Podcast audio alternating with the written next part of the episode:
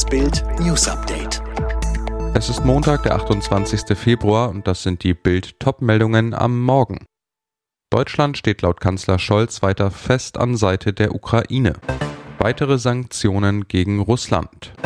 Hunderttausende versammeln sich zur Friedensdemo in Berlin. Es kann jeden treffen, jederzeit und überall in der Ukraine. Die Welt muss erkennen, es ist ein Krieg auch gegen unschuldige Zivilisten. Diese Worte von Kiews Bürgermeister Vitali Klitschko zu Bild sind erschütternd. Angesichts der anhaltenden russischen Angriffe hat Bundeskanzler Olaf Scholz der ukrainischen Bevölkerung am Sonntag in seiner Regierungserklärung Mut zugesprochen. Deutschland stehe an der Seite all jener in Russland, die Putins Machtapparat mutig die Stirn bieten und seinen Krieg gegen die Ukraine ablehnen, sagte Scholz am Sonntag bei seiner Regierungserklärung im Bundestag.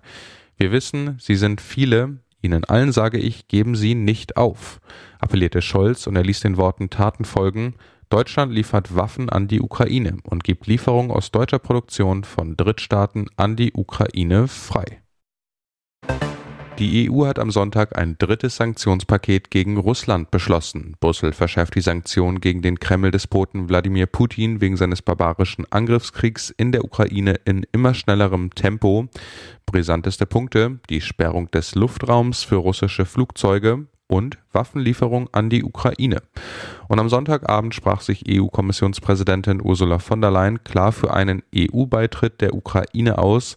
Der ukrainische Präsident Zelensky habe nach eigenen Angaben mit der EU-Chefin telefoniert. Wir sprachen über konkrete Entscheidungen zur Stärkung der Verteidigungskapazitäten der Ukraine, über Makrofinanzhilfe und die Mitgliedschaft der Ukraine in der EU, twitterte Zelensky in der Nacht zu Montag.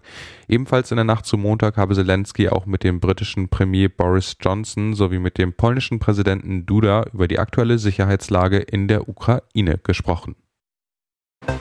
Seine Videobotschaft und die Kriegserklärung vom Donnerstag waren bereits am Montag aufgezeichnet worden. War Kriegstreiber und Kremlführer Wladimir Putin da schon aus Moskau geflohen?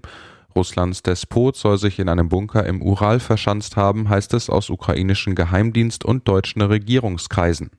Eine Bestätigung von russischer Seite gibt es dafür bisher nicht. Ein Foto aus dem Kreml soll belegen, dass Putin am Freitag noch an einem Treffen des russischen Sicherheitsrates in Moskau teilgenommen hat. Auch die jüngste Videobotschaft, in der er Abschreckungswaffen der Atommacht in besondere Alarmbereitschaft versetzen lässt, gibt keinen Aufschluss darüber, wo er sich aktuell befindet. Unterdessen verbreitete Putins Propagandasender Sputnik angeblich neue Fotos des russischen Machthabers. Sie sollen ihn am Sonntag auf der Baustelle der Raumfahrtagentur in Moskau und ebenfalls am Sonntag bei einem Gespräch mit dem Verteidigungsminister und einem Top-Militär zeigen. Friedensdemo in Berlin. Hunderttausende Menschen waren auf der Straße. Sie demonstrierten gegen den Ukraine-Krieg gegen Putin. Ursprünglich waren 20.000 angemeldet gewesen. Beobachter gehen jetzt davon aus, dass rund 500.000 Menschen dabei waren. Der Zustrom riss einfach nicht ab. Stop War, Stop Putin. Und warum nicht einfach Frieden steht auf den Plakaten. Der Bereich zwischen Brandenburger Tor und Siegessäule sei unter Corona-Bedingungen bereits voll ausgelastet gewesen. Deswegen wurde der Demonstrationsbereich bis zum S-Bahnhof Tiergarten und in die anderen Straßen um die Siegessäule auf dem großen Stern ausgeweitet. Ein Bündnis aus Gewerkschaften, Kirchen, Initiativen, Umweltschutzorganisationen und Friedensgruppen hatten die Demonstration auf der Straße des 17. Juni zwischen Siegessäule und Brandenburger Tor initiiert. Motto Stoppt den Krieg, Frieden für die Ukraine und ganz Europa. Der Weltsport reagiert auf den Russenaggressor Wladimir Putin. Bild weiß, FIFA und UEFA planen eine Ächtung der Sportnation, suchen dabei den Zusammenschluss mit dem Internationalen Olympischen Komitee. Hinter den Kulissen laufen Gespräche zwischen den Verbänden und es gibt erste Entscheidungen. Russland darf vorerst keine internationalen Spiele mehr auf dem eigenen Gebiet austragen, sondern nur auf neutralem Boden. Außerdem sollen dann weder die russische Hymne noch die Flagge zum Einsatz kommen.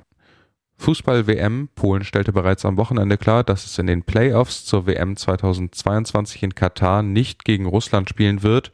Die Begegnungen sollten Ende März stattfinden. Europa League. Leipzig bekam im Achtelfinale Spartak Moskau zugelost, die einzige russische Mannschaft, die noch im Europapokal vertreten ist. Auch diese Partie wird am 10. und 17. März nicht ausgetragen. Wann kommt Erling Haaland endlich zurück? Vor 36 Tagen hat sich der BVB-Superstar beim 32 Sieg in Hoffenheim einen Muskelfaserriss im Oberschenkel zugezogen. Die Dortmunder haben anfangs auf ein erneutes Blitzcomeback des Torwegers gehofft. Mittlerweile fehlt er schon länger als fünf Wochen, denn die Haaland-Verletzung ist hartnäckiger als gedacht. Trainer Marco Rose sagte am Samstag auf Bildnachfrage, Jetzt hat irgendjemand Erling am Trainingsplatz gesehen und glaubt, er sei nah dran und dabei, aber natürlich wissen wir, wie es tatsächlich um ihn steht. Tatsache ist, nicht so gut wie er hofft. Holland will erst wieder zu 100% vollständig einsatzbereit und belastbar sein, wenn er wieder auf dem Platz steht. Am 4. Februar hatte Holland offenbar noch selbst auf ein schnelles Comeback gehofft. Die Rückkehr lief aber nicht so glatt, wie er hofft. Jetzt lautet das nächste Ziel, in zwei Wochen beim Heimspiel gegen Bielefeld wieder dabei zu sein. Alle weiteren News und die neuesten Entwicklungen zu den Top-Themen gibt's jetzt rund um die Uhr online auf Bild.de.